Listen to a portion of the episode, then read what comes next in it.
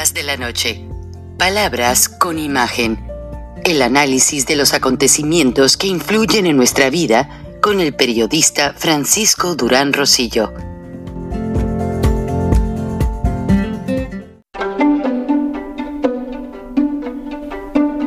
Frank Durán Rosillo eh, te saluda y los saluda a todos ustedes, su amiga María Celeste Raraz, para invitarlos a que se suscriban a mi canal de YouTube María Celeste Raraz, tal como mi nombre, donde les informo todas las semanas eh, sobre entrevistas que tienen un tema que ayuda a mejorarnos como personas y de paso son interesantes. Las pueden encontrar en mi canal de YouTube, así que los espero. Y se suscriben gratis. Mucho se ha hablado de la desdolarización del mundo en el nuevo orden mundial que están planeando el presidente Xi y Putin. ¿Qué quiere decir esto?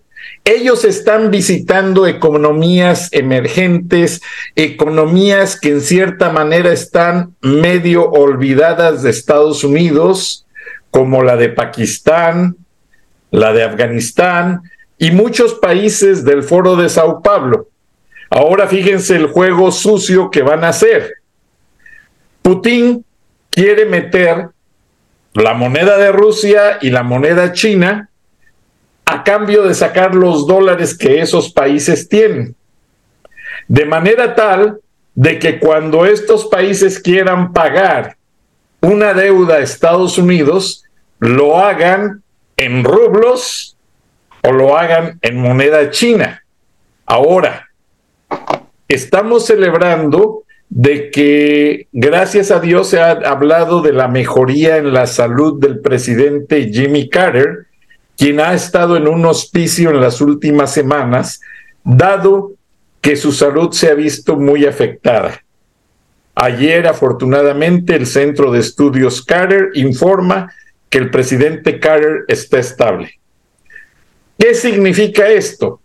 Jimmy Carter, después de la administración de Nixon, que quitó el plan oro y metió la, la fortaleza del dólar a los petrodólares, o sea, obligó a los Emiratos Árabes Unidos a hacer todas las negociaciones petroleras en dólares, pues Jimmy Carter la, la respetó tanto que Jimmy Carter hizo líder de Irak a Saddam Hussein y gracias a la fortaleza petrolera de Irak, Estados Unidos se levantó en esa época tan difícil. Recuerden que Jimmy Carter enfrentó la peor crisis petrolera de los Estados Unidos. La gente hacía filas en las gasolineras hasta de una noche para poder llenar medio tanque de gasolina.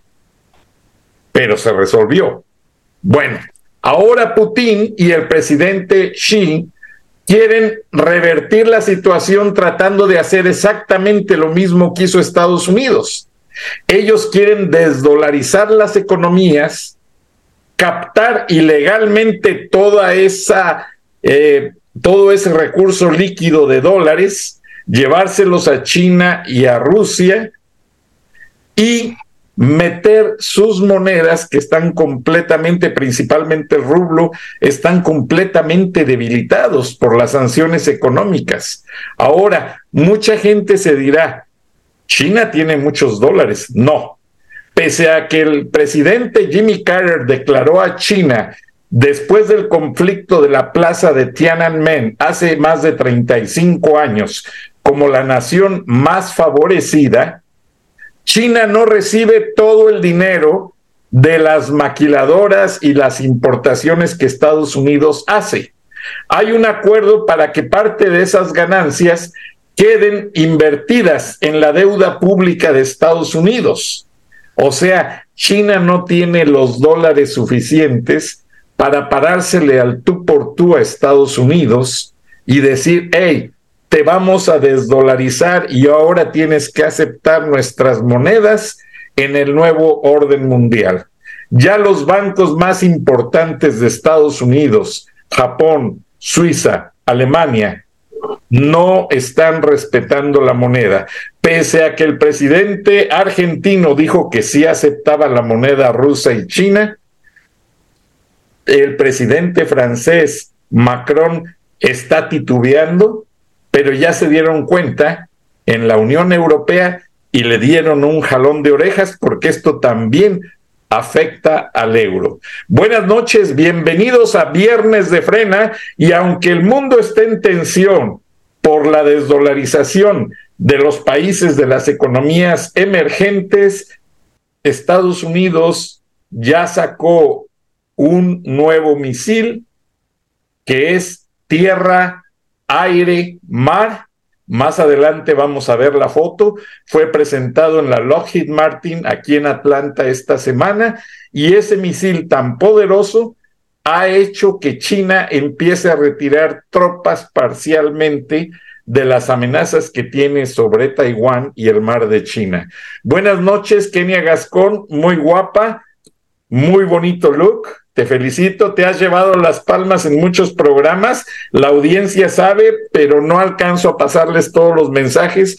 Ingeniero Lozano, usted siempre ha sido como el hombre más calificado como opositor al régimen del dictador y Kenia Gascón como la analista que le da fuerza a las mujeres, a las amas de casa, a las madres solteras, a aquellas que se han visto afectadas y te piden, Kenia, que no calles esa bella voz y esa magnífica personalidad, que la aproveches dándole voz a aquellos, a aquellas que no la tienen, como me la dijo alguien de la audiencia, ingeniero Lozano, usted es la única esperanza de México porque ya hay muchos corcholatos, corcholatas, ninguno da muestras de vida y cada vez se ve más corrupción venir y el dictador la capitaliza a su favor. Buenas noches, son de ustedes los micrófonos.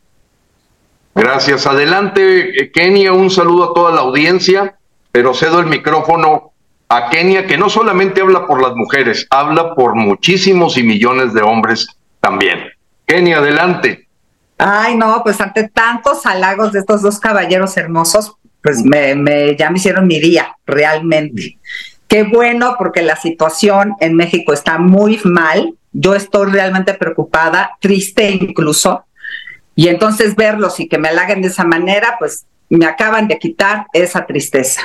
Pues sí, está difícil porque me topo hoy en la mañana con ya la noticia cínica del político del mazo, el gobernador del Estado de México actual, que siempre supimos que era un vendido del régimen del dictador, porque no sé si recuerdan, desde que empezó el sexenio de este dictador que tenemos aquí en México, pues este señor inmediatamente se fue a poner a sus pies, al grado de que hay un video fake de un trenecito que casi casi hicieron de cartón y allí estaban las cámaras de Pigmenio filmando, diciendo ya acabamos este tren y resulta que era una escenografía. Pues en ese tren va este político llamado Alfredo del Mazo. Imagínense. Y entonces siempre fue súper evidente, nosotros siempre sospechamos y lo dijimos varias veces, que ese político era uno más de los priistas vendidos a Morena porque no es el único. No, olvidemos las cinco embajadas que hace poco se, intercambiaron por gubernaturas. Eh, recuerdo, por ejemplo, a Manuel Velasco, a Kirin Ordaz, fueron de los políticos que intercambiaron gubernatura por, por embajada, no me dejarán mentir. Pero esto está ya mucho más grave, porque el Estado de México es el bastión pues casi casi para ganar después la presidencia, porque es un estado con muchísimos votos, creo que son 12 millones de votos los que se tiene ahí en el Estado de México, y está terrible el escenario, porque por un lado, estos políticos llamados de la coalición, que pues Amlito Morena y Marquito Cortés, que por un lado se han unido disque a la gran ola rosa que disque defienden a los ciudadanos y, y sacan a la calle a miles de ciudadanos para decirles y engañarlos diciéndoles que están defendiendo un INE, pero al mismo tiempo estos mismos políticos se paran de la mesa para no elegir a los consejeros del INE y vilmente dejaron al dictador elegir a los consejeros a modo. Y ya se sabe pues que prácticamente quedaron los consejeros que él quería, empezando porque hicieron un examen y les pasaron las respuestas para que precisamente los de Morena sacaran 10, o sea, lleno de trampas. Y al mismo tiempo, estos políticos que se dicen que están con la oposición están tratando de crear una nueva reforma para el TRIFE, en donde ya prácticamente le, le, quitan autoridad al TRIFE para castigar a los tramposos, cuando pues esa es, ese es el motivo de la existencia del TRIFE. El TRIFE existe para eso, para castigar a los tramposos que por cierto, desde que empezó este gobierno y el que está de titular también es hincado ante, ante el dictador, pues el TRIFE realmente no ha castigado ningún tramposo. Tan, tan es así que se pudieron matar 200 políticos, se pudieron regalar cinco embajadas, el señor en vez de revocarse se ratificó poniendo postes en todo México pagado con nuestros impuestos de ratificación en vez de revocación, lo cual confundió a la gente y ante el llamado de estos políticos vendidos le hicieron el vacío y la gente no salió a revocar a este dictador suelo, que de haberlo ido a revocar en ese momento que todavía había bastante INE, pues hoy no tendríamos los problemas de destrucción que hay en el país, porque este tipo día tras día nos sigue destruyendo, nos sigue destruyendo, nos sigue destruyendo. Pero ¿cuál es ya el colmo del cinismo para acabar con esto?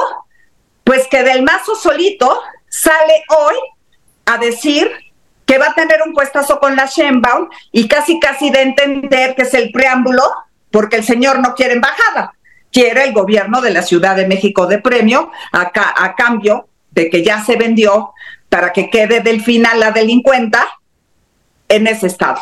Me parece terrible el cinismo, porque sí, siempre fueron tramposos los de ese partido político, pero ahora ya ni siquiera esconden su tramposidad, salen a presumirlo, sí, cínicos y qué. Me parece el colmo. ¿Tú qué opinas, Gilberto?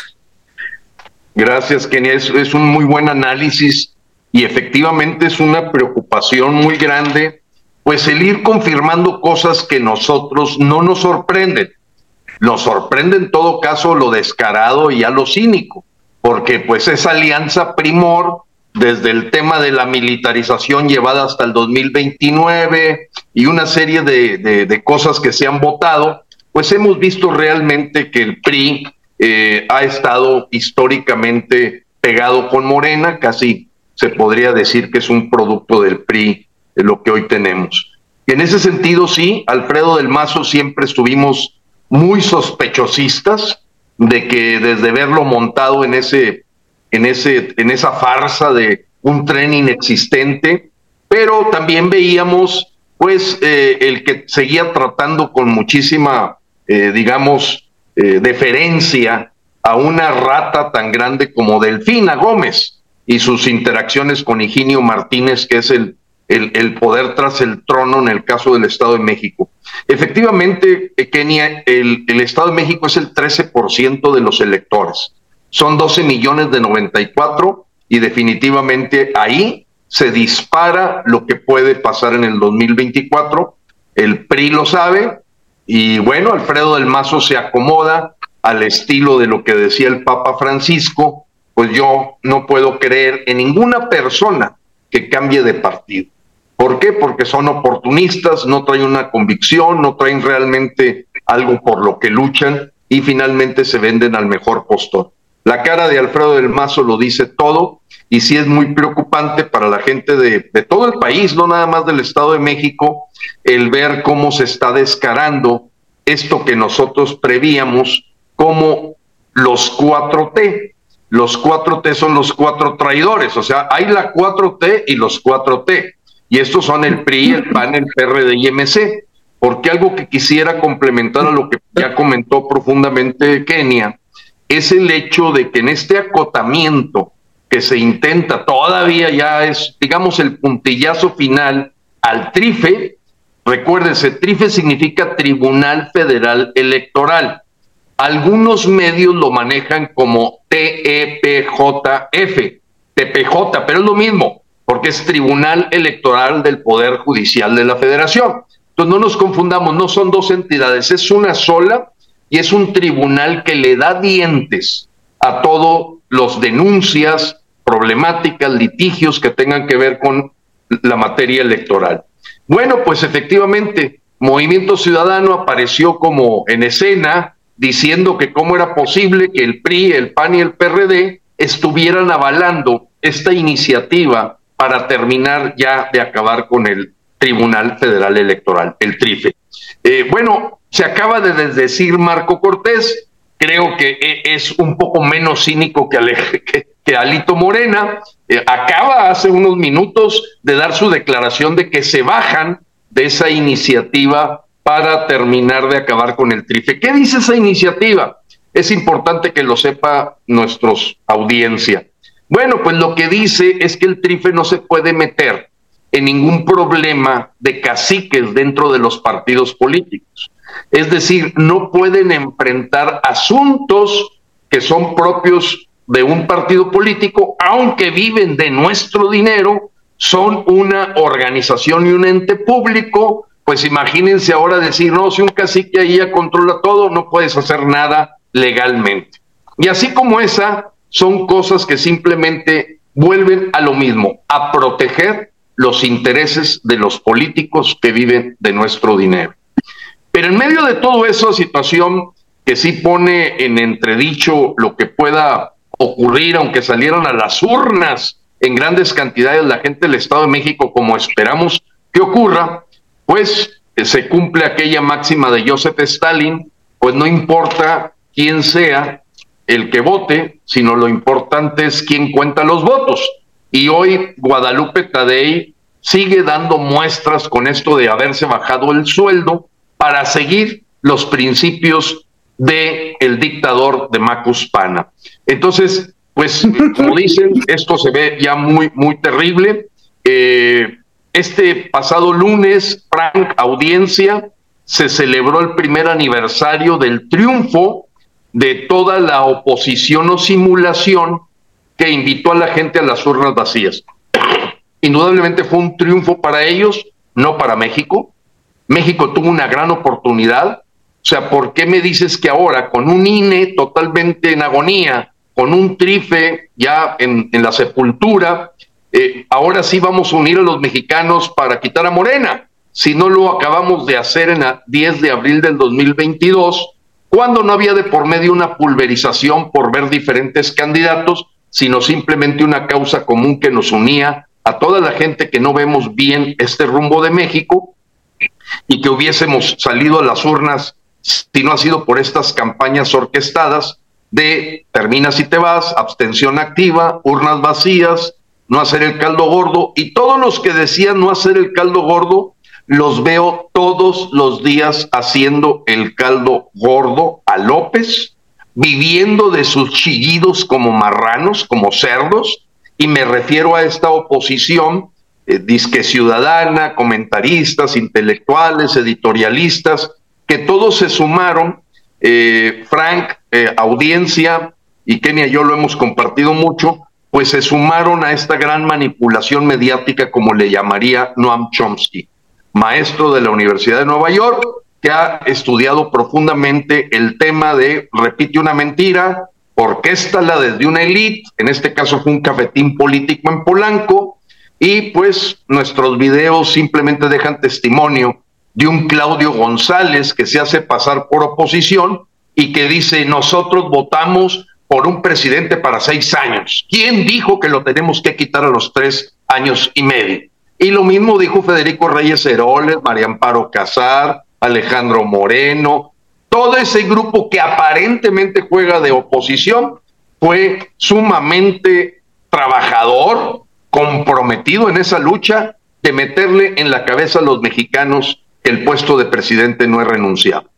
Pero hoy, el tema que está empezando a llenar las columnas de los editorialistas, pues sí, ya empieza Ana Paula Ordorica, Alejo, eh, Salvador García, el financiero, el, empiezan a hablar de la gran traición del PRIAN-RD.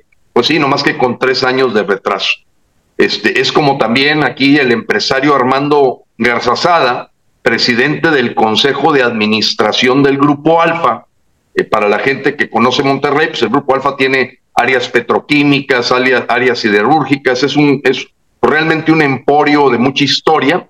nació en 1974, aunque tiene una historia desde el 43, eh, con el, el, arranque de la siderúrgica Ojalata y Lámina, después se llamó Ilsa, ahora Ternium, y Armando Garzazada la semana pasada hizo una declaración muy importante que no se ha atrevido ni siquiera el presidente del Consejo Coordinador Empresarial, llamada, llamado Francisco Cervantes, un verdadero lambiscón de López. Tan es así que pues fue al acarreo también en el Zócalo el día que López este, quiso hacer una festejo a su ego. Eh, bueno, pues Armando Garzazada dijo con todas las palabras que ve en este asunto de la iniciativa, porque esto es bien importante, están pretendiendo crear una ley igual a la que hizo Hugo Chávez, no tener que pagar indemnizaciones cuando algo es considerado patrimonio de la nación o por seguridad nacional. Esta es una antesala de poder decir expropiese, expropiese. ¿Por qué? Porque Iberdrola, a la hora que supuestamente le fue comprado, pues lógicamente al gobierno le parece excesiva la cantidad que va a pagar, 120 mil millones de pesos, 6 mil millones de dólares. De hecho, la acción de Iberdrola subió. Hay que decirle a los mexicanos quién es Iberdrola. Es uno de los proveedores de energía eléctrica alternativa más importantes de México y la Bolsa de Valores de Nueva York y la Bolsa de Valores en España, pues ha premiado tremendamente que Iberdrola, fíjense lo que dicen, ¿eh? salirse de un país hostil. A mí me dejó frío la forma en que el periódico El País y otra prensa eh, financiera de España le aplauden a Iberdrola haberse salido de un país hostil. Eso manda un mensaje internacional tremendo. Además de que la acción subió, porque ellos lo que vendieron fue parte de su plan presentado hace cinco años de descarbonizar la generación de energía eléctrica. Porque vendieron entre las 13 plantas 12 que pues eran de la generación de tipo uso de combustible, ciclo combinado, gas natural, combustóleo, y, simplemente pues le dieron ahí un pilón con una planta eólica que no significa gran cosa dentro del paquete que este eh, pendenciero, Emanuel Barlet, compró. Eh, entonces la pregunta hoy, que está arriba de la mesa con todos estos editoriales, es, ¿a México lo, lo, lo, lo gobierna hoy un cartel del crimen organizado? ¿Es México hoy gobernado por un narcogobierno? Rosa Isela Rodríguez hoy en la mañana en Washington acaba de decir que el fentanilo viene de China. Ya le comprobaron con montones de evidencias. Ella simplemente repite lo que le dice López de que se quite el golpe diciendo que el fentanilo no se produce en México. Pero bueno, ya Blinken, eh, Ann Milgram, el senador Graham, todos han dado claridad, no se diga Ted Cruz, etcétera, han dado claros testimonios de que estamos ante un narcogobierno. Eh, toda vez que López se hace que la Virgen le habla, eh, voltea a un lado, pero más allá que simplemente voltear a un lado con esto del fentanilo, que le han verdaderamente en su cara demostrado que propulsores químicos que vienen de también de China o de otros lugares se produce el fentanilo en laboratorios en México. O sea, no hay manera de eh, tratar de esconder el sol con un dedo. Y López, sus cuatro visitas a Badiraguato, sus abrazos no balazos, el abrazo y la, el saludo a la mamá del Chapo, la liberación del Chapito, el, el lavado de dinero en el Banco Bienestar, pues ya todo suma para que quede claro ante los ojos del mundo que hoy México es manejado por narcogobernantes. Y eso es lo, eso para mí es el nombre del juego hoy todo mexicano debe estar claro de que México es manejado por un cartel del crimen organizado, en el que participan gente rufián como Bartlett, como Durazo, como Monreal, eh, la Chainbound, Ebrard, que es un gran capo, y todos ese grupo de capos eh, ya no pueden esconder la realidad frente a nuestros ojos de que hoy México está manejado por un narcogobierno y si los mexicanos no nos organizamos, toda vez que los partidos de oposición o de simulación tienen cola que les pisen, le tienen miedo en este caso al crimen organizado de Morena, pues nosotros somos millones, ellos son miles. Y esa es la gran lucha real que hoy tenemos aquí, Frank, audiencia mexicana. Así es, ingeniero Lozano. Y bueno, ustedes recuerdan que Marta Bárcena es parte del Atlantic Council. Y tú acabas de mencionar a bien recientemente con un calificativo que le viene como anillo al dedo al canciller Marcelo Ebrard, porque de hecho las últimas declaraciones de Marta Bárcena han sido para señalar las anomalías de la Cancillería en todos los aspectos del gobierno federal. Bueno, pues resulta que el Atlantic Council, como van a ver en la gráfica, ya denuncia cómo China y Rusia se están uniendo de una manera pues amañada, porque no le encuentro otro calificativo, para desdolarizar a las economías del mundo y meter ellos el rublo y la moneda china de una manera pues sucia, porque recuerden que China no tiene la capacidad de producir suficientes dólares como los hay en el mundo y China lo que hace en su país es ellos todo lo pagan de manera virtual porque desde hace algunos años se han estado preparando con ese sueño de querer meter la moneda china para competir con el dólar.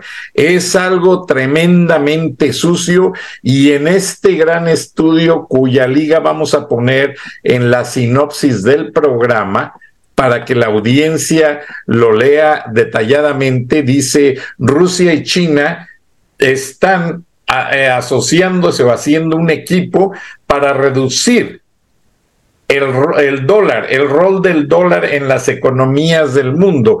Y aquí es cómo esto va a suceder. Y el artículo relata de una manera muy objetiva cómo está pasando todo. Y si ustedes recuerdan, el ingeniero Lozano, cuando empezó la pandemia, detalló que curiosamente Marcelo Ebrar iba en vuelos privados a China y a Rusia con costales de efectivo para pagar las vacunas y el ingeniero Lozano dijo, oye, Marcelo Ebrard no necesita ir para comprar vacunas, lo puede ordenar con un cheque, una, un giro bancario y todo esto sucede. Entonces, se van a acordar de estas declaraciones del ingeniero Lozano cuando empiecen a ver cómo en febrero del 2022 el yuan ha sido sancionado porque por parte del Fondo Monetario Internacional porque han tratado de, de, hacer malos manejos que no alcanzo a describir en todo el programa, pero gráficamente este artículo está, eh, no es artículo, es un estudio, está muy detallado y cómo China y Rusia empezaron desde el 2021 hasta ahora el 2023 con ese juego sucio, pero ya los bancos principales, como lo mencionamos al inicio del programa, mencionan que ninguna economía del mundo puede desdolarizarse por la simple y sencilla razón de que Rusia tiene sanciones. China no puede solo con el paquete de querer dominar militar y económicamente al mundo.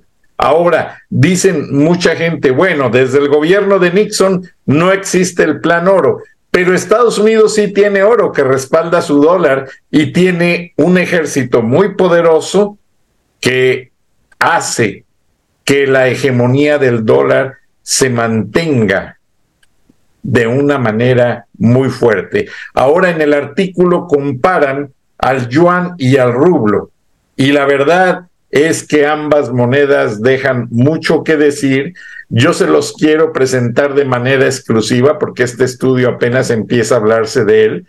Y aquí ya se habla de los bonos de liquidación, el riesgo de los bonos chinos de, de, liquidación que existen en el Banco Central de Rusia, porque también China hizo negocios con Rusia. Como China tiene depositados en bonos de deuda pública de Estados Unidos muchos de sus dólares de ganancias, pero todo tiene un acuerdo. O sea, Rus eh, China no puede llegar a Estados Unidos y decirle, ah, dame mis dólares. No, todo eso tiene un proceso y tiene toda una eh, análisis de la banca internacional para que todo esto se vaya dando gradualmente. O sea, que ni es el momento de desdolarizar al mundo y lo que quieren detrás de todo es China y Rusia querer tener monedas del poder del dólar, de los greenbacks, pero no pueden hacer eso. Porque. Mira, Frank, me gustaría hacer un comentario porque eh, pues nuestra audiencia merece eh, el, el, saber que al analizar esto no podemos soslayar que la, el Banco Central de los Estados Unidos, vaya, eh, indudablemente para, para ninguna persona que analice un poco va a, va a meterse en rublos o en yuans, por la sencilla razón de que ahí están dictaduras. Y al estar unas dictaduras estás totalmente sujeto a un proceso casi de capricho personal, entonces está apostándosele a eso, pues donde hay dictaduras. Y tenemos que cuidar que México no caiga en ese juego. Pero no podemos dejar de platicarle a la gente lo que varios expresidentes y algunos de ellos asesinados le dijeron al mundo. La Reserva Federal de los Estados Unidos es un ente privado, no es un ente público. Eh, la Reserva Federal o Banco Central de los Estados Unidos que genera el dinero le pertenece a varias familias pues muy famosas. Rothschild, Morgan, eh, Carnegie, Rockefeller, etc. Y ellos es un negocio, como lo hicieron ver gentes como Woodrow Wilson, pues es un negocio redondo, porque yo te invento el dinero de la nada. Simplemente en una computadora digo que te voy a prestar dinero, yo lo invento y me tienes que pagar intereses por eso. Lo que el mundo le ha apostado hoy a mayor confianza en el dólar, pues es un poco su vida democrática, republicana y que la gente ahí, pues es verdaderamente hay una ciudadanía muy pujante. Pero yo creo que temprano que tarde tendrá que resolverse ese asunto de que si tú eres el que tienes el monopolio para inventar dinero, pues olvídate, estás en el mejor de los negocios porque tú lo inventas de la nada, no te cuesta nada, no está fundamentado en nada. Pero bueno, México está en, esos dos juegos. Indudablemente eh, el dictador de Macuspana y su equipo de cuatreros han apostado a la alianza con Rusia, han apostado a la alianza con China y como narcogobierno al estilo de Venezuela, al estilo de Nicaragua, eh, bueno, pues ellos están haciendo de las suyas hoy en el país, Frank, eh, y ahorita acaban de poner ahí a cuatro chivos expiatorios de la tragedia que ocurrió en el centro de detención migratoria de Juárez. Ahí ya se supo que, pues lógicamente, es un testaferro del dictador de Nicaragua el que cobraba por los servicios de seguridad privada que pues dejaron que se verdaderamente se, se inmolaran la gente que estaba adentro de esa cárcel, porque no podríamos llamarle centro de, detención. Pero todo esto viene a cuenta de la doblada que le dio Trump, el haber firmado el Pacto Global Migratorio, un canciller totalmente perdido en su proyecto político, siendo una rata grande de la línea dorada del metro después de la línea 12. También lo hacemos culpable de lo que ocurrió en el centro de Juárez. Bueno, Marcelo Ebrard es yo creo que una corcholata peligrosa, perversa, lo es también Sheinbaum, lo es también Adán Augusto López. Lo que pasa es que es el que mejor engañado a los Estados Unidos y creo que en Washington ya se dieron cuenta. Y más con la presencia el día de ayer y hoy de Rosa Isela y de Marcelo Ebrard, siempre dándole largas a los ajustes de cuenta y rendición que quieren los Estados Unidos con el problema del fentanilo. Voy a hacer una pequeña lectura de, esta, de este señor, que es el director de la Oficina Nacional de Política de Control de Drogas de la Casa Blanca. Su nombre es Raúl Gupta. Aseguró que la fabricación de lo, del opioide sintético ocurre en territorio mexicano y que el abuso del fentanilo no solamente se da en Estados Unidos, puede ocurrir también en territorio mexicano. Porque este asunto de López de decir, bueno, es que ustedes son los que lo consumen. No, señor, lo que pasa es que llega a manos a través de este tráfico que él solapa, que él promueve y que yo creo que no tarda verdaderamente en aparecer, pues verdaderamente órdenes de captura de gente que está participando desde el gobierno, pues en este problema de seguridad nacional, que como bien lo dijo Patricia Rodríguez, una eh, conductora de, programas en los Estados Unidos, le dice, dictador, el problema no es nada más aquí nosotros. Usted está solapando estas actividades y nos están causando un problema a nosotros. Así es que responsabilícese porque realmente está actuando, casi dijo como Manuel Noriega, aquel exmandatario panameño que fue recogido en helicóptero por los Estados Unidos en el propio Palacio de la Ciudad de Panamá. Así es, ingeniero. Y para pasar con Kenia, porque ella tiene una sensibilidad de dama, para explicarnos un tema que no podemos dejar pasar por desapercibidos, porque dicen que hay un estudio en el que se habla de que los viejos tratan, Mao Zedong, el dictador chino, lo hizo. Mao Zedong tenía relaciones sexuales con jovencitas. Ahora estos viejos tratan de reducir su edad abusando de los menores. López Obrador lo hizo de una niña que hasta la lamió y la besó por varios minutos y la gente hasta se quejó. Y, hace unos días el Dalai Lama, que es un líder budista, pues también lo hizo con un niño. Incluso se notaba que el niño no quería, pero hasta le hizo que le lamiera la lengua. Y esto es algo de lo más absurdo. Kenia, como dama de buenos principios, ¿cómo ves esto? Pues mira, a mí siempre me ha parecido detestable y asquerosa la pederastía. Me parece uno de los de, los pecados tan terribles, porque además déjame decirte que no solo hay muchísimos líderes religiosos eh, precisamente hace poco vi en Netflix un documental muy interesante y era en Japón, fíjate, eran muchos líderes religiosos en Japón, pero se da en todos lados del mundo, abusan de su poder religioso para subyugar a las gentes y casi decirles Dios te lo está pidiendo y entonces las hacen caer y después se dan cuenta que fueron abusadas, pero en el momento ni siquiera son conscientes de que están siendo abusadas. Pero tristemente también pasa mucho en la propia familia, Frank y Gilberto.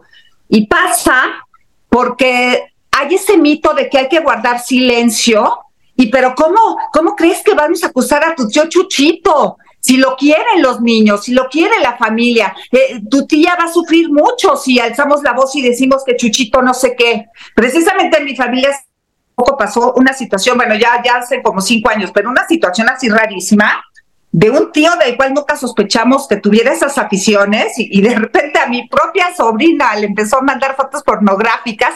Qué bueno que sabemos que vas a venir de París, hacemos de mi sobrina de 16 años y qué padre, te esperamos y le mandaba fotos de mujeres desnudas. Hasta mi, mi sobrina le dijo, oye tío, creo que te, que te equivocaste de mail no es a ti a, quien escribo. Imagínate, el propio tío amado que toda la vida has considerado que es un ser de confianza y de repente resulta que está loco que que era pederasta, ¿no?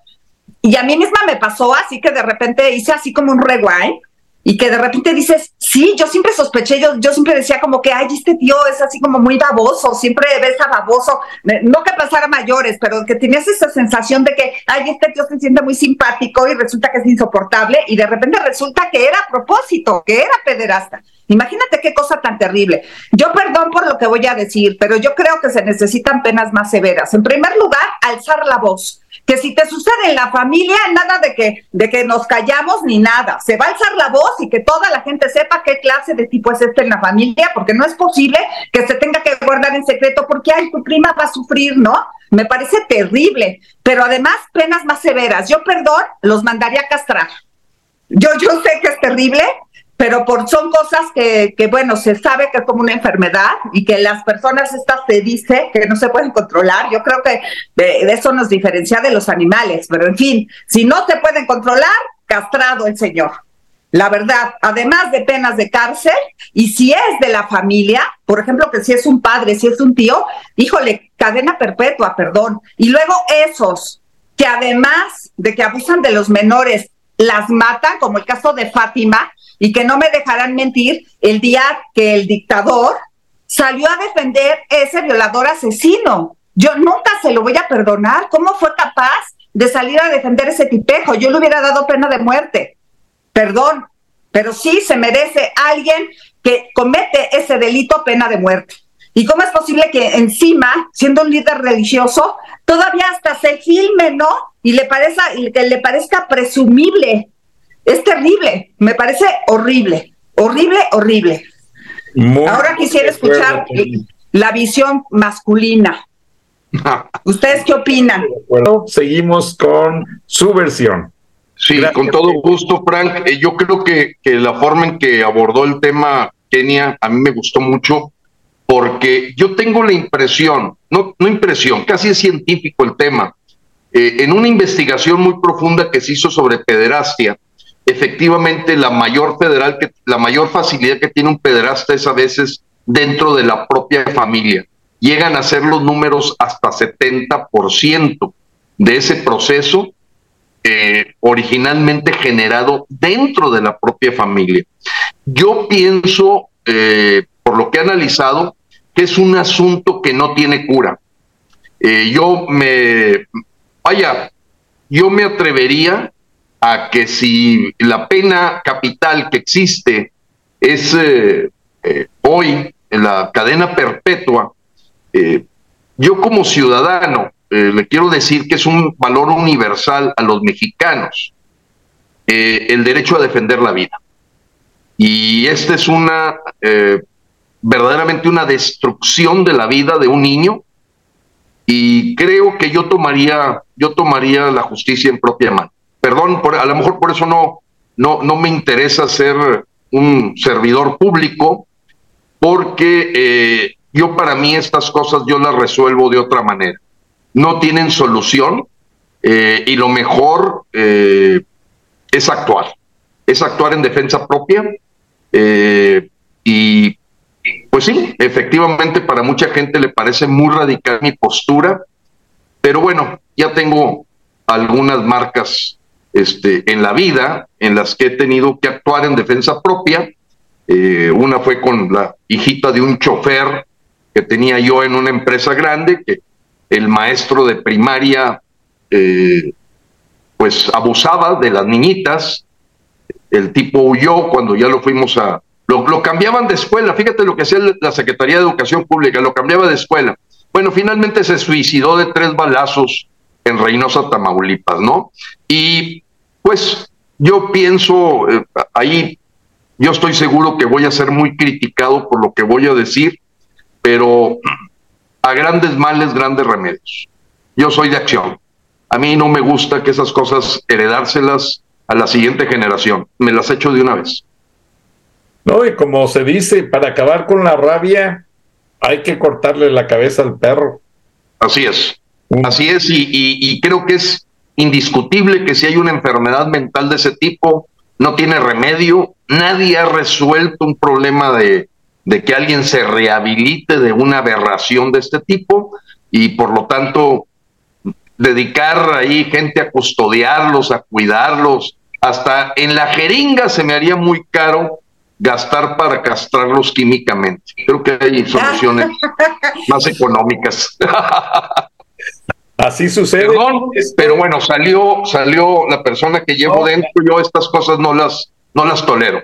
Es tolerancia cero.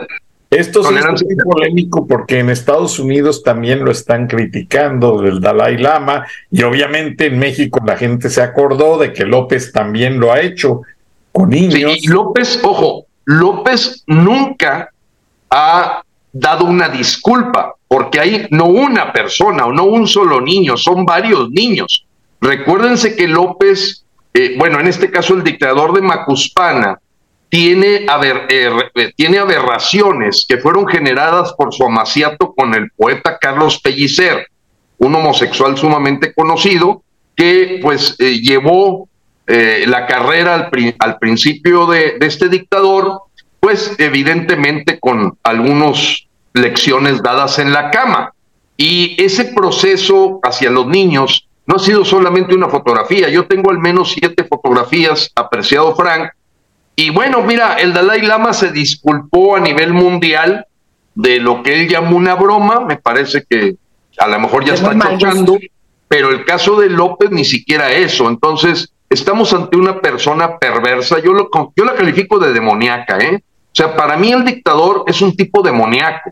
La forma en que se expresó de querer echarle la culpa a la gente que fue quemada viva en, dentro del centro de detención de Juárez, la forma en que se expresó cuando lo de Tlalewilpan, la forma en que le ha importado poco el decir como anillo al dedo los muertitos que van a venir con la pandemia, hablas de un tipo demoníaco eh, y que lo acompañan pequeños demonios, no hay duda. Pero aquí la exorcización que esperamos va a ser con el grito de fuera López el próximo 21 de mayo en el Zócalo. Vamos a exorcizar la capital de México. Vamos con todo. Qué bueno, ingeniero. Qué bueno que tocas el tema porque yo quiero ahondar en eso.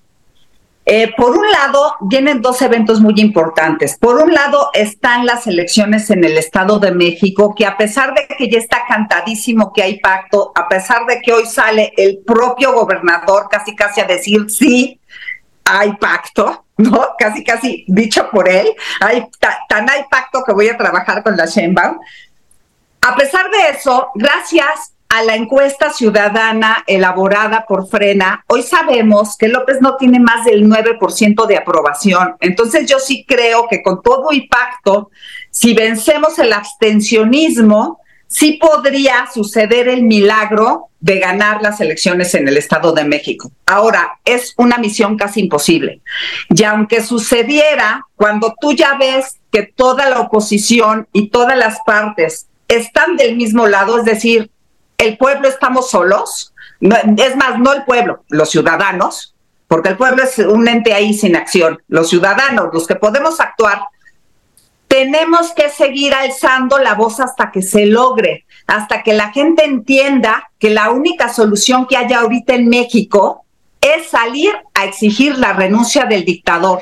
Nada más eso nos va a salvar. Y tenemos que insistir en decirlo, Frank, porque no hay vuelta de hoja. No nos va a salvar eh, de esto nadie. Ya está todo dicho, ya está todo pactado, inclusive ya está pactado el hecho de que ya se sabe prácticamente que Morena va a seguir en el poder. No se sabe exactamente si van a ser las corcholatas o si López va a seguir en el poder. Yo creo que López va a seguir en el poder porque si, así le han hecho todos los comunistas. Si sigue vivo, porque por otro lado dicen que está muy enfermo, ya no sé qué creer pero lo que sí está claro es que la solución para nuestros problemas en México es salir a correr al dictador. Entonces, qué bueno que tenemos este evento el 21 de mayo, eh, otra vez en el Zócalo. Vamos a estar ahí desde las 12 de la mañana. Gracias. Me gustaría agregar algo importante eh, eh, que ya tocó Kenia, pero darle la dimensión sobre todo a todos los mexiquenses que nos están escuchando, Frank. Y es el hecho de que la fecha que se seleccionó del 21 de mayo, digamos que es con premeditación, planeación, etcétera. ¿Por qué? Porque estamos hablando de 13 días antes de ir a las urnas en todo el Estado de México.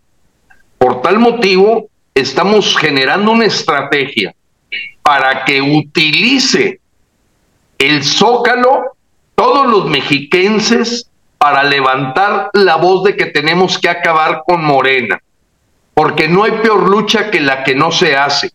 Y eso nosotros lo repetimos hasta la saciedad cuando la revocación de mandato, el 10 de abril del año pasado, o sea, cruzarse de brazos, abstenerse, ponerse del lado de las urnas vacías, ponerse cruzado de brazos, buscar que terminas y te vas o a ver qué Dios dice, no, a Dios rogando y con el mazo dando y vamos a planear que nuestra presencia en el Zócalo, que sí suponemos al menos sea de tres días y es que no más, depende de la respuesta de la gente, y lo digo con toda claridad, sea una pasarela muy importante para los mexiquenses para destrabar algo que es clave para todos los mexicanos. Hoy los mexiquenses van a ser un punto clave para todo el país de lo que puede ocurrir en el 2024 y por tanto tenemos que ejercitarnos en esta batalla y el 21 de mayo todos los mexiquenses de todos sus municipios deben de hacerse presentes en lo que va a ser el gran grito. Morena no entra al Estado de México aunque lo quiera Alfredo del Mazo. Morena no debe quedar ahí, que por nuestra parte no quede. Que vemos la cosa muy complicada, como lo dice Kenia, sí, pero no se vale rendirnos antes de subir al ring, que fue lo que hizo el PRI, el PAN, el PRD, sí, por México y una bola de afiliados que sin subirse al ring de la revocación se dieron por perdidos y para no verse verdaderamente como derrotados, derrotados se inventaron esa paramaya de a no hacer el caldo gordo ese 10 de abril. No, hombre, era para haber envenenado ese caldo el 10 de abril. En fin, no lo quiero olvidar porque se cumple el primer aniversario. Así es, ingeniero Lozano, pero todo tiene una causa y un efecto y necesito la opinión de ustedes dos. El presidente Biden está muy tibio. Va a una gira a Europa y no contesta preguntas de la prensa.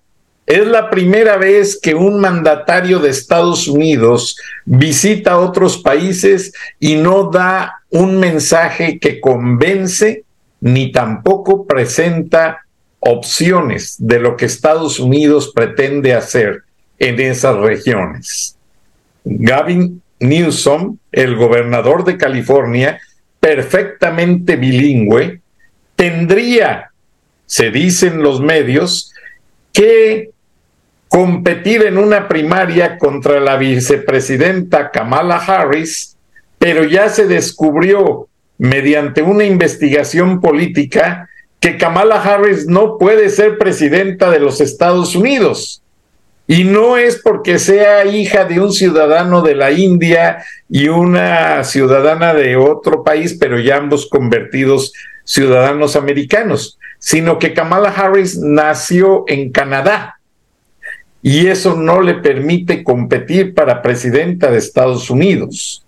Además, la semana pasada les hablé de que la convención demócrata estaba planeada para hacerse en tres últimas ciudades como finalistas, Chicago, Illinois, Nueva York y Atlanta. Atlanta tenía el liderazgo, pero lo perdió porque un jefe de la DEA se le ocurrió hacer una serie de declaraciones de que en Atlanta los 10 carteles del narcotráfico más fuertes y la mafia rusa usan esta ciudad para dominar el tráfico de fentanilos y de opioides a nivel mundial y a nivel doméstico. Fue como darse un balazo en el zapato porque este funcionario reporta para la administración Biden. Y me refiero al director de la DEA en Atlanta, pues nada más y nada menos que Robert Ramson. Pero Gary Newsom está haciendo hasta lo imposible para ser candidato y está convirtiendo a la ciudad de santuario en máquinas de dinero, como haciendo que los migrantes que pasaron la frontera, ustedes saben que los han dejado pasar por cantidades industriales y que fueron liberados en las prisiones de inmigración, estos migrantes van a ciudades santuario, sacan sus licencias para poder trabajar, licencias de manejo, que se las dan sin examen de manejar. Las aseguradoras y los ciudadanos americanos están muy molestos porque ha crecido el nivel de accidentes en las calles. Pero ¿qué pasa? Gary Newsom tiene un gran negocio. Está vendiendo licencias de manejar a indocumentados básicamente y de ahí piensa pagar su campaña para presidente de los Estados Unidos. Ahora, ustedes dirán, ¿y eso qué tiene que ver con México? Bueno, está muy débil Joe Biden. No tiene una retórica firme, no se le pudo poner al tú por tú al presidente chino cuando le ofreció todo el apoyo a Rusia y básicamente Biden se está autodescalificando para la campaña presidencial. Y aunque llegase a ser candidato, los mismos demócratas no lo quieren. Y aunque un Donald Trump está acusado como nunca en su vida de cargos para hacerlo que quede ilimitado de correr para una, en Estados Unidos se dice correr wrong cuando van a participar en una carrera política para un puesto de elección popular, pero Donald Trump ya declaró que aunque las cortes lo declaren culpable, sus abogados buscarán la manera de probar su inocencia y él va a ser candidato nuevamente a la presidencia de los Estados Unidos y ratifica que en los primeros 90 días de su gobierno, López Obrador y los narcotraficantes pierden el control del país. ¿Qué opinan de esto, Gilberto?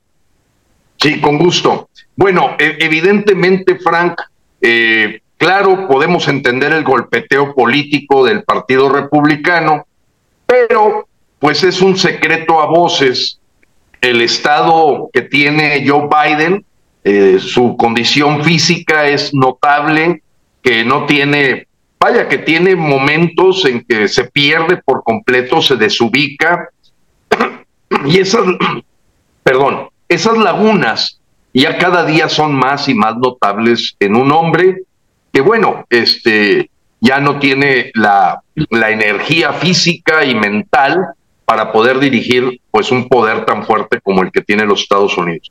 Creo que los demócratas cometerían un error estratégico buscando, sobre todo también viendo sus números, eh, que le han estado estallando muchísimas cosas, el problema migratorio, el problema del fentanilo, el problema de, de, de los empréstitos y la deuda.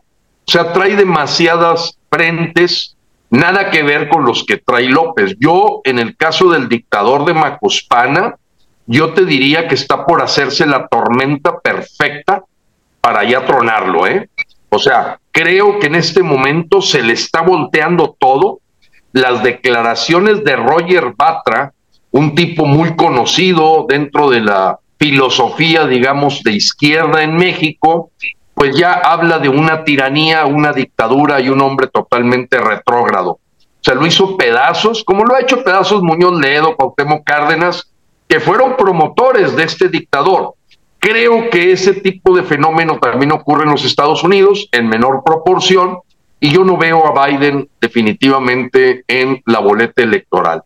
Ahora, que es natural que vean un enemigo muy fuerte en Trump, sí, hasta el mismo dictador de Macospana, con su bajo coeficiente intelectual, pues ya empieza a mandarle señales de amistad a Trump, porque sabe que con Trump no se va a poder entender. Ya lo dobló, ya dejó bien claro que para él es un solapador de toda la muerte que ha habido por fentanilo en los Estados Unidos, y López trata como todo dictador, les decimos pisa cabezas hacia abajo y lame traseros hacia arriba.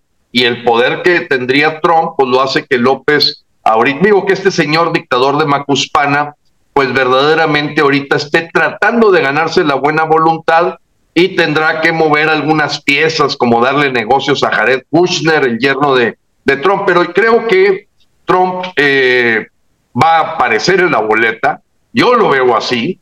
Este, no estoy haciendo proselitismo por él, pero soy en los demócratas no veo competencia para alguien que enfrente, para el momento actual que vive los Estados Unidos contra China, con lo que está haciendo Rusia, pues es un perfil de que se necesita. O sea, a mucha gente a lo mejor no nos gusta, pero hay perfiles para cada cosa. Yo lo he explicado en, el programa Viernes de Frena varias veces. No es lo mismo ir a conquistar un mercado eh, de, un producto que no existe a mantener un mercado y a lo mejor las dos posiciones se llaman director de ventas. Sí, pero un director de ventas que va a conquistar es un hombre que rompe completamente con, con paradigmas. Alguien que va a mantener, pues es más de relaciones públicas, cuidar los aspectos de eficiencia. Entonces, creo que para el momento actual que vive Estados Unidos en la geopolítica, evidentemente no veo un perfil más adecuado que yo pondría a Trump si yo fuera su jefe. O sea, porque bueno, el pueblo de Estados Unidos tiene que representar al patrón, al jefe. Dice, oye, yo quiero un tipo que no se deje, que sepa cómo entrarle a las cosas y sepa dónde jalar los hilos. Ese ya no es Biden, eso ya se perdió. Ahora, en el, en el, en el tema de, lo, de, de, de la repercusión que este tiene en México, pues para bien y para mal. Para bien porque viene un cambio en los Estados Unidos, de cierta condescendencia, no en el segundo y en el tercer nivel. Ojo, cuando tú escuchas a Milgram, cuando tú escuchas a los congresistas, cuando tú escuchas gente del gabinete Blinken, pues nada que ver con el juego de relaciones públicas que lleva Biden. Pero, eh, pues eso trae su propio problema, traen su propia tarea que tiene impacto en México, sí, pero nada más para dejarle bien claro a los mexicanos.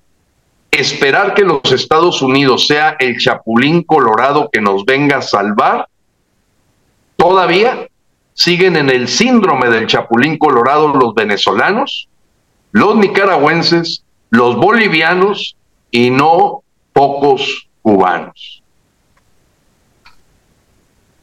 Así es, ingeniero Lozano, pero el mundo está cambiante, estamos viendo varias etapas en las que el mismo Trump dijo que todo ese equipo militar que él ordenó tener de más precisamente para hacer frente a una contingencia con Rusia y China, pues en lugar de tenerlo de manera estratégica, y lo declaró en una exclusiva a la cadena Fox News, la única entrevista reciente de, de Donald Trump a nivel político, y no le importó este, retar al procurador que lo está procesando en la Corte de Nueva York, quien recibió una carta, al parecer, con un líquido extraño, aparentemente pues venenoso y además pues hay muchas polémicas, muchas polémicas en el sentido de que el dictador de Macuspana le está entregando México a, toda la dictadura de Rusia y de China. Ahora, por ejemplo, eh, en esta foto que les voy a poner, a continuación, pues presenta este, este fusil, que es un fusil de alto alcance, muy rápido, y que básicamente la gracia de este fusil es que es de patente rusa y que procesa tres calibres sin tener que cambiarle ninguna parte al rifle solo el cargador. Y es, se está convirtiendo en el rifle más popular. Se llama AK-521 y es la nueva arma que va a venir a suplir al cuerno de chivo, la AK-47, y el dictador le regaló un terreno en Sonora a Rusia para que empiecen a fabricar esas armas en México. Y ahora, ¿cuál creen que fue el argumento estúpido que le dijo el dictador a su equipo de trabajo que justificaba que les diera ese terreno y todo el poder a los rusos? Que porque el dictador prefiere que los carteles de la droga ya compren sus armas en México a que las compren en Estados Unidos. Un argumento completamente absurdo y estúpido. Y básicamente esto va a traer muchas cosas como consecuencia lógica.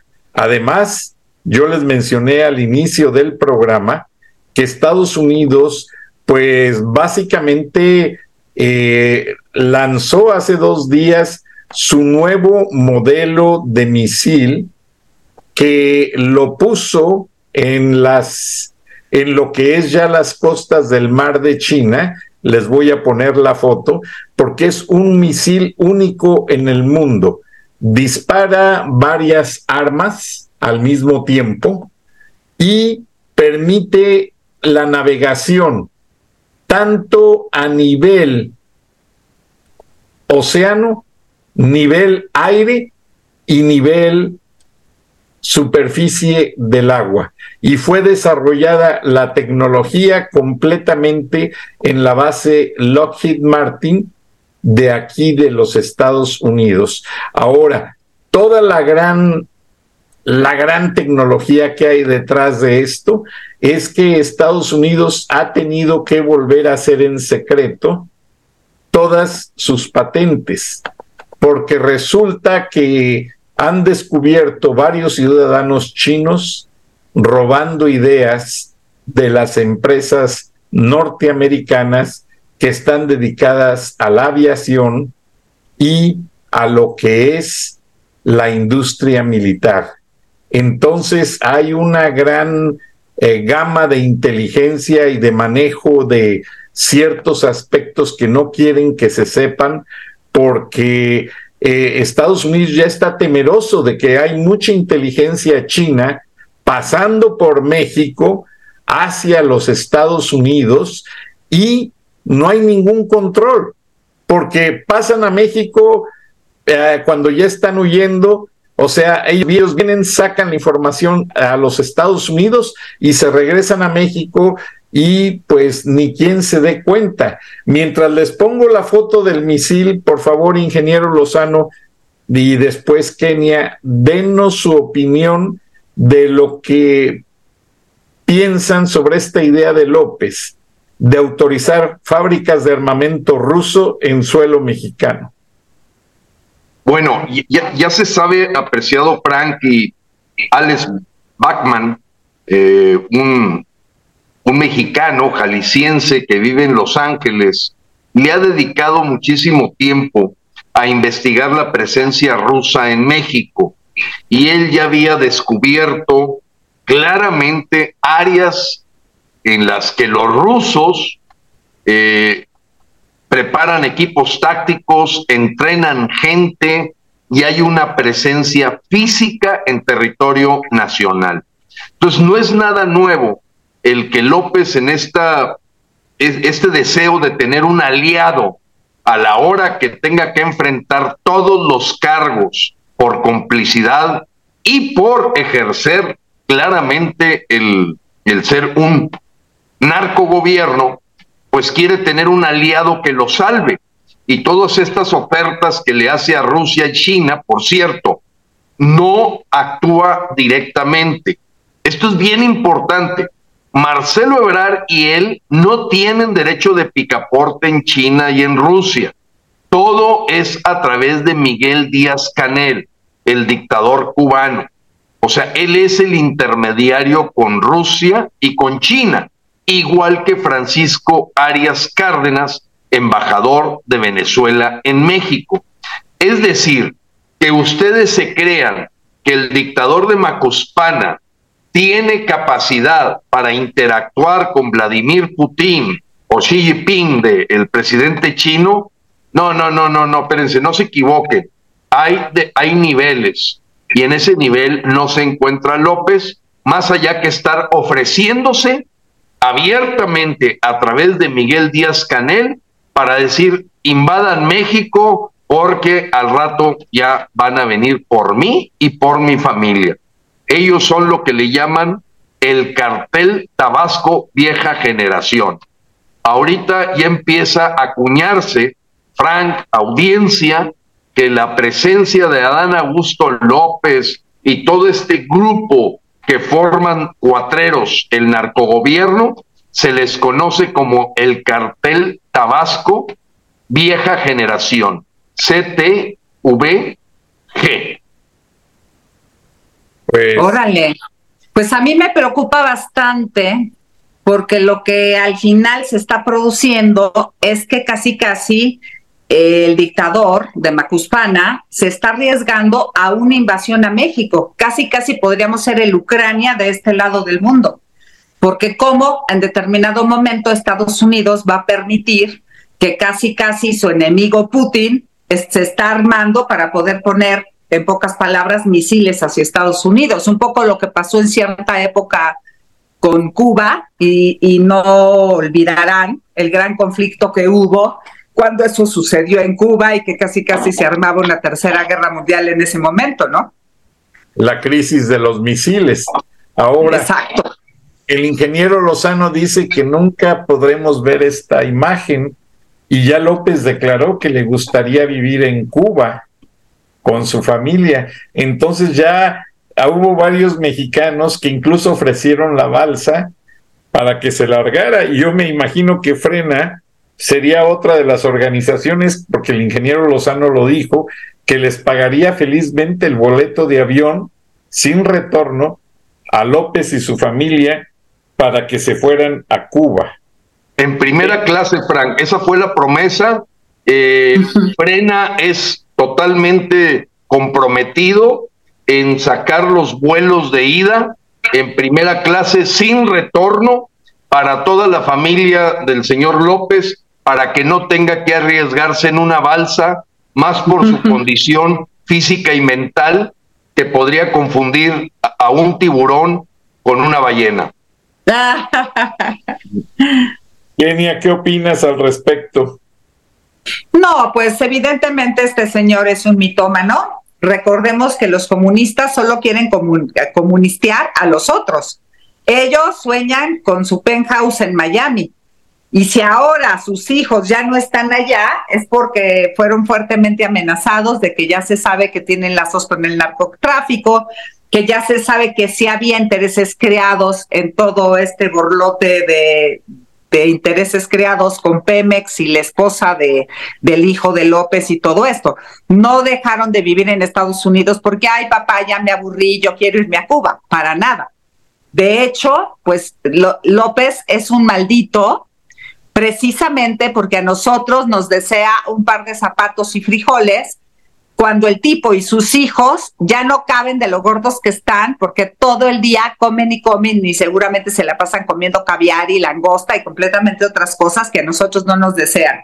La verdad es que los comunistas son unos malditos, porque todos sus familias, los hijos de Fidel, los hijos de Chávez, todos viven en Miami.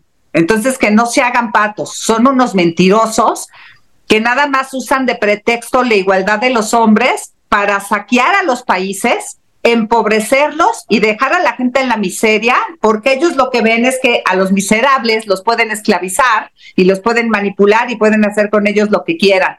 Y, y solamente por eso son tan malditos que empobrecen a todo un país y lo dejan saqueado. Es algo terrible. Realmente yo sí pondría, perdón, no, yo estoy desatada, pero yo sí pondría pena de muerte para esos dictadores. No solamente que los lleven a la cárcel, pena de muerte, porque ¿cómo es posible dejar a los niños sin quimios? ¿Cuántos niños han muerto por falta de quimios? 1574 hasta este momento. Y luego, ¿cuántos niños se han quedado ya sin su vacunación básica cuando antes éramos de los primeros lugares en vacunación nacional?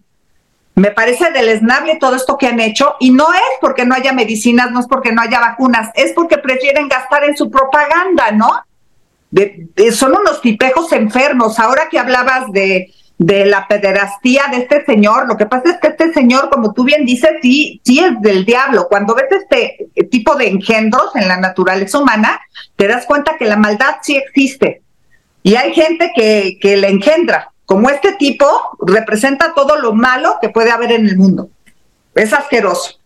Así es. Mire, yo fíjate que ni en, la mañana, Frank, audiencia, tenía una, una pues un debate, un debate con, con una persona que la veo todavía titubeante. Ya queda nada más un 9% de mexicanos, muy poco. Claro, aquí el problema es la truculencia, pero la aprobación ya no llega a, a una cosa significativa. La gente que sigue a López no pasa ya del 9%. Ya lo habíamos visto en la revocación, que eran 15%. Bueno, suena bien lógico que con todos los errores que ha cometido, ahorita esté 9%. Pero en ese 9%, pues hay gente ya a punto de pasarse del lado de la no aprobación de López. Y muchos de ellos, pues se basan completamente en la verborrea, esta comunista, socialista, que utilizan. Yo le dije, mira, el día que los nietos de López, del dictador de Macuspana, vayan a una escuela pública, el día que se atiendan en un hospital público, y que el mismo presidente lo haga, ese día te voy a creer. Todo lo demás es simplemente un engaño y una farsa, porque no creo ni que usen los servicios de salud pública, ni de educación pública, y son simplemente los grandes hipócritas, como bien lo destacó Kenia, que le venden el comunismo para control de los de abajo que se haga la justicia en los bueyes de mi compadre. Y apuestan a la estupidez, a la idiotez, a la ignorancia, al hambre y en muchos casos a la venta de la dignidad de la gente para decir, pues sí es cierto, nos están engañando, pero no me queda de otra, tengo que comer. Pero un país que enseña a la gente a vivir de la dádiva nunca lo va a sacar de pobre, simplemente lo va a mantener y bueno, por eso tenemos ahora con la gestión de López 6.5 millones más de mexicanos en pobreza, que no teníamos en el 2018. Completamente de acuerdo. Y ya para despedir el programa, Kenia e Ingeniero Lozano, México está en vistas de que no está deportando debidamente a los migrantes dentro del proceso. Ahora, Estados Unidos pues da muestras de que no tiene las cortes listas para hacer todos los procesos migratorios que prometió, porque siguen los migrantes con las falsas esperanzas y están muy desesperados, ahora más que nunca quieren pasar hacia los Estados Unidos y en México solamente han sido víctimas de una explotación absurda porque se les explota políticamente, se les explota militarmente, porque mucho migrante ha sido parte de la Guardia Nacional sin ningún entrenamiento militar, hasta del ejército han sido parte, y López no da muestras de respetar esa migración. Mientras Turquía hizo un pacto con la Unión Europea y hizo a la Unión Europea pagar una fuerte cantidad de dinero para que se manejara todo ese flujo migratorio de una manera acertada, Estados Unidos sí le está dando millones de dólares a México y creo yo que por ese lado están entrando muchos cargos legales contra López en una corte federal porque Anthony Blinken, el mismo presidente Biden, el, secretario del Departamento de Justicia, la Secretaría del Tesoro, todos ofrecieron armar un paquete de fuerza económica para que México aceptara esos 30 mil migrantes por mes, pero se les iba a dar de cierta manera una oportunidad, se les iba a alojar en lugares decentes donde comieran y estuvieran bien. Y vean, solo encontraron la muerte. En Estados Unidos tengo entendido que ya trasciende que se les está levantando una carpeta de cargos federales, empezando por Marcelo Ebrard, el secretario de gobernación y hasta el mismo López. Y no ha habido quien dé muestras de que se están haciendo estos procesos y si hay recibos de las cantidades millonarias que están entrando en dólares para el gobierno mexicano para que se encargue de hacer esta migración y malamente han malversado ese dinero para mandarlo de manera indirecta al dictador Daniel Ortega. Y quizás a varios más y ni cuenta se da Estados Unidos. O sea, esta mañana en la Casa Blanca se habló de que México está jugando con el poder que Estados Unidos le da de manera económica para controlar, porque recuerden que cuando se habló de controlar la migración, que México iba a ser la, la, el muro de Estados Unidos y ya en la administración Biden ya doblaron las manos y les dieron dinero. Hasta el mismo López Obrador en la visita de Biden pidió más dinero, ustedes lo recuerdan.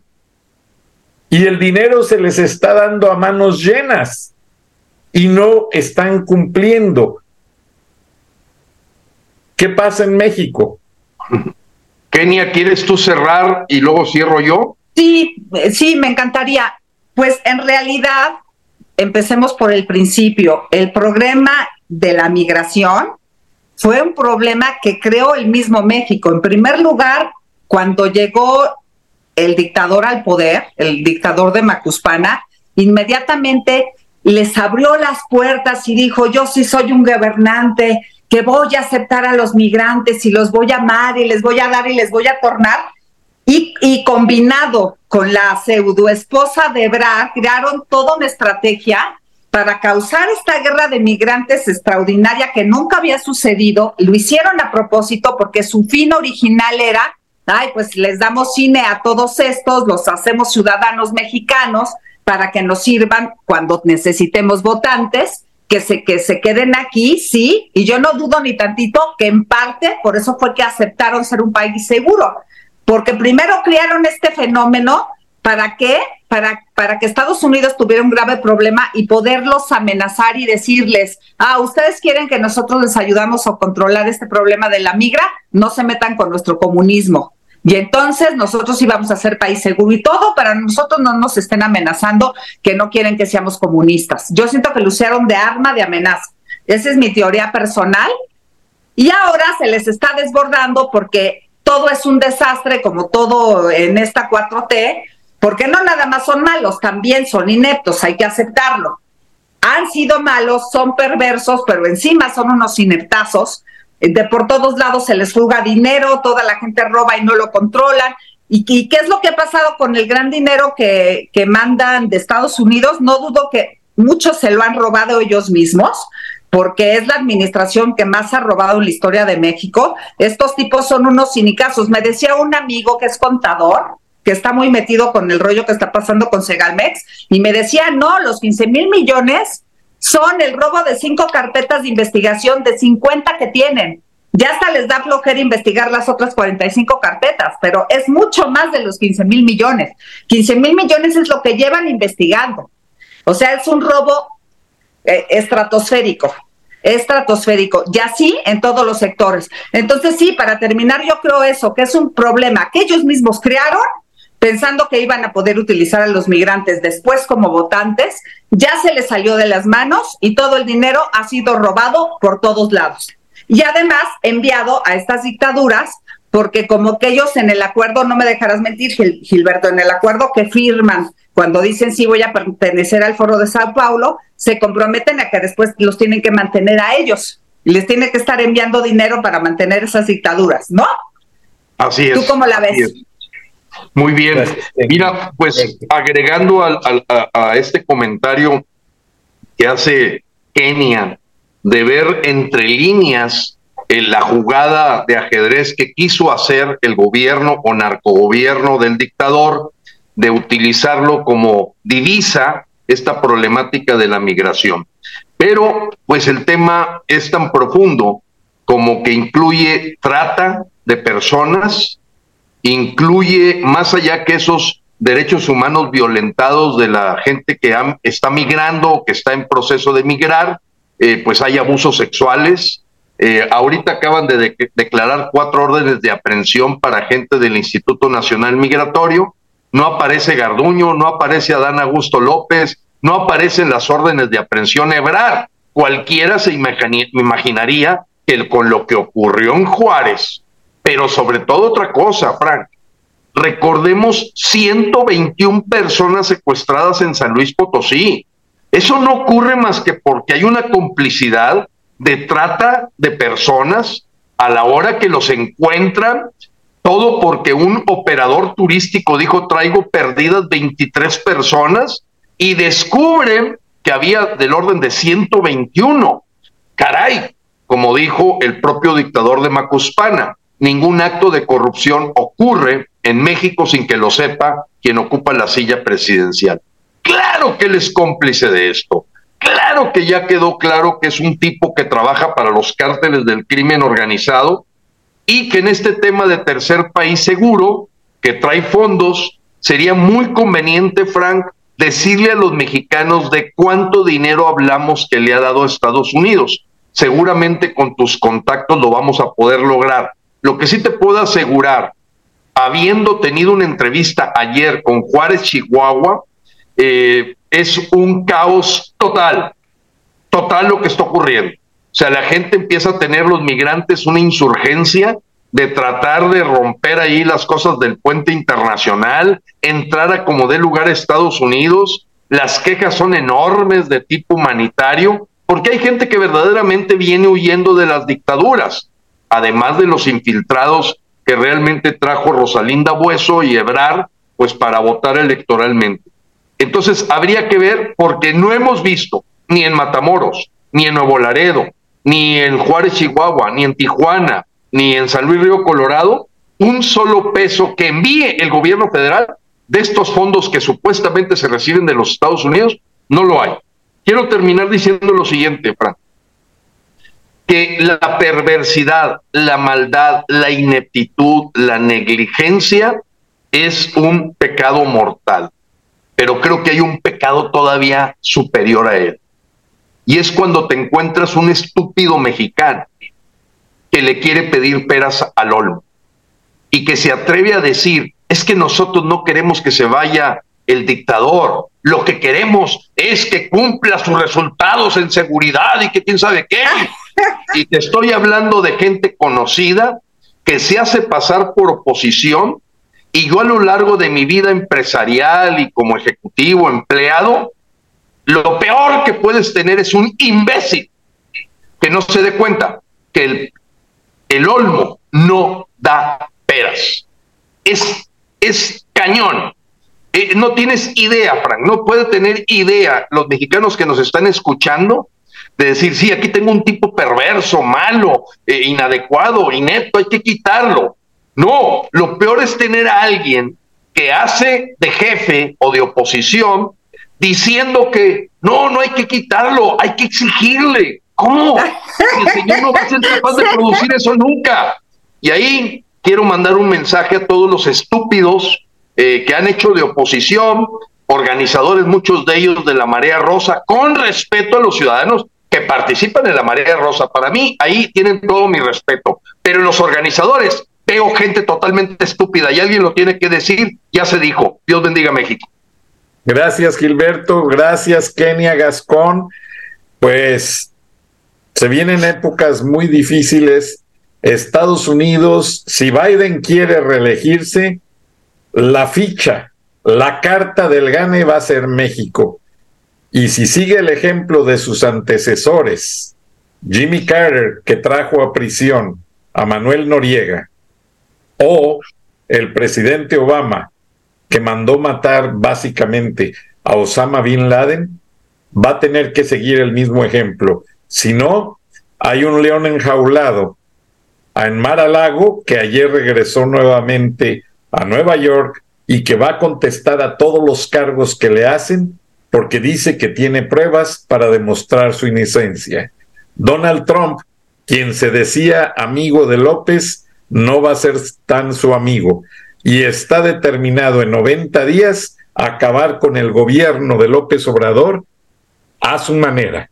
Buenas noches, buenos días, nos vemos y nos escuchamos mañana. Hasta entonces, gracias.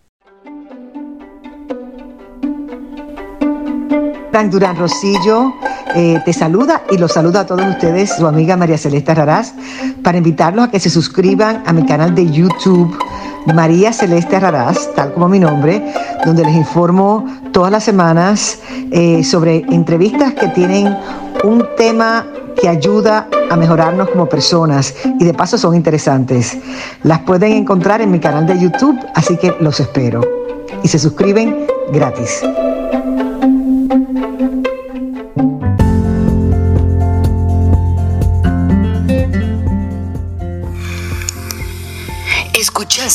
el análisis de la noticia, transparente como el agua, con el periodista Francisco Durán Rosillo.